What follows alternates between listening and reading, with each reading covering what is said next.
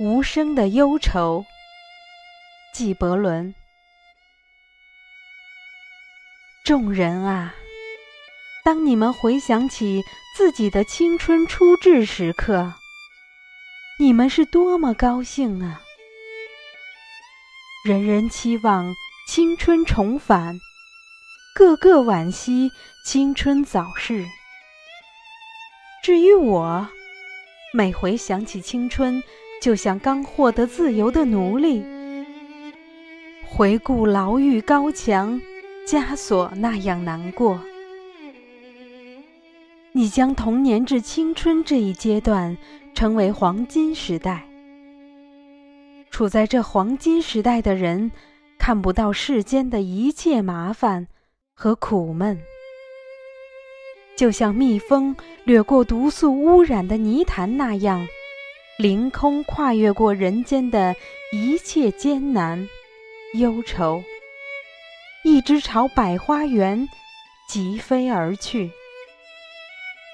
至于我，我只能把我的青春称为无声的忧愁时代。忧愁似风暴，在我心间疯狂飞旋。打开心扉，我的心才豁然开朗。爱情解放了我的口舌，我开始说话了。爱情拨开了我的眼帘，我哭了起来。爱情松开了我的喉咙，我开始叹息、诉苦。众人啊，你们想起了田野、花园、广场和街巷。你们曾在那里玩耍嬉戏。我也想起了黎巴嫩北部那壮丽的复兴景象。只要我一闭上眼睛，那充满魅力、庄严肃穆的河谷，逶迤连绵。雄伟多姿的高山，便展现在我的眼前。只要我一捂上耳朵，那小溪的潺潺流水和树叶沙沙声，便响在我的耳边。我像哺乳的婴儿，贪恋母亲的怀抱那样，思念着这昔日的如画美景。但是，也正是它折磨着我的童年时期被禁锢的灵魂，使我似笼中之鸟，看到雄鹰在广阔天空自由翱翔，不胜难过。正是它，使我愁绪满怀，用它那颤抖的无形手指。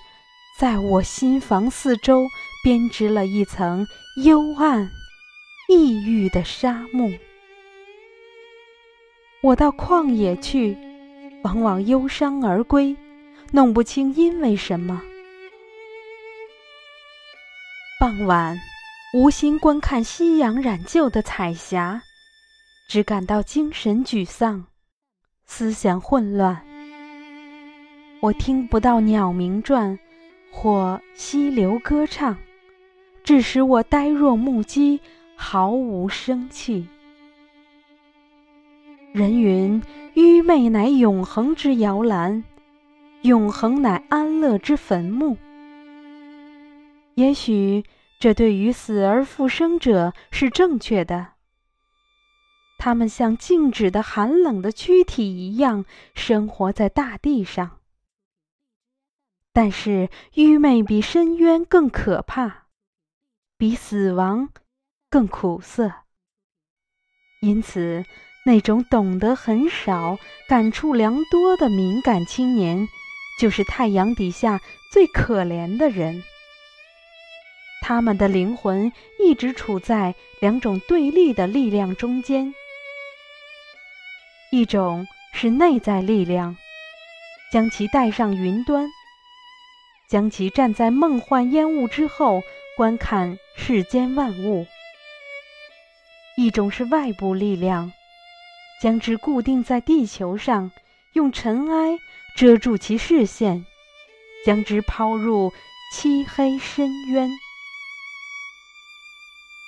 忧愁之神生着丝绸般光滑柔软的手，神智敏锐，却使人感到孤独寂寞。寂寞是忧愁的盟友，同时也是各种精神活动的友伴。处在忧愁寂寞之中的青年的灵魂，酷似刚出花托的白色百合花。在微风吹拂下站立抖动，花瓣开放，夜幕降下，慢慢合上。倘若青年没有同伴陪同，没有娱乐活动，那么在他眼里，生活就像狭隘的监狱，在那里只能呆望蜘蛛结网，静听虫蚁。爬行。我少年时代的忧愁，并非因为没有娱乐活动，也不是因为缺少朋友，而是来自于我的天性。我素喜孤单，不爱玩耍，双肩之上没有生着少年翅膀。在万物面前，我酷似山间湖泊。以令人难过的平静映出山峰、彩云、树木。它没有一个出水口，因而看不到有溪流从那里淌出，唱着歌，奔向大海。十八岁之前，我的生活就是这样。那时候正是我脚站在山巅的岁月。登高望远，我看到了川流不息的人流，看到了他们喜爱的天地，也看清了阻碍他们前进的清规戒律和习惯势力。那一年，我获得了新生。一个人，倘若不是孕于忧愁，生于失望，并且。又被钟爱投入梦幻之中的话，那么他的生活就像《大自然》这本书里只字不见的白纸一页。亲爱的朋友，今天就到这里，晚安。